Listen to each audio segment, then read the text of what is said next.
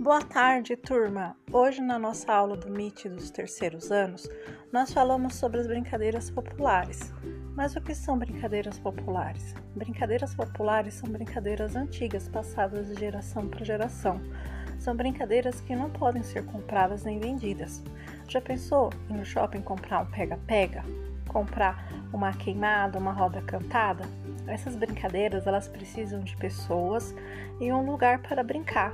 Essas brincadeiras são tão importantes que existe um grupo de pessoas que estudam ela, que são chamadas de pesquisadores. As brincadeiras populares existem no mundo todo e no Brasil.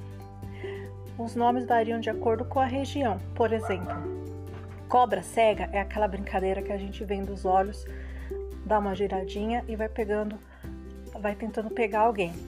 No em São Paulo nós falamos cobra cega. Lá no Nordeste é cabra cega, porque eles tomam o leite de cabra que é muito saboroso e nutritivo. Outra brincadeira que tem outro nome diferente é a pipa. Em São Paulo, nós chamamos de pipa, Rio de Janeiro, papagaio, lá no Rio Grande do Norte, Natal, a raia, porque a raia é um peixe e a pipa lembra o formato de uma raia. Todas essas brincadeiras elas possuem influência da nossa colonização indígena, africana e europeia. A peteca é uma brincadeira indígena. Como nós vimos a peteca, que eu mostrei para vocês, que eu fui numa tribo indígena e comprei uma peteca. Ela é feita com as coisas da natureza.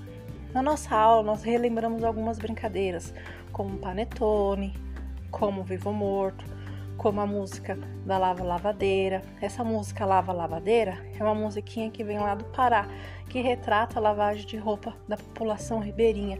População ribeirinha que mora na beira do rio. A semana que vem, na próxima aula, nós vamos fazer mais uma vez essa musiquinha e nós vamos falar sobre a queimada.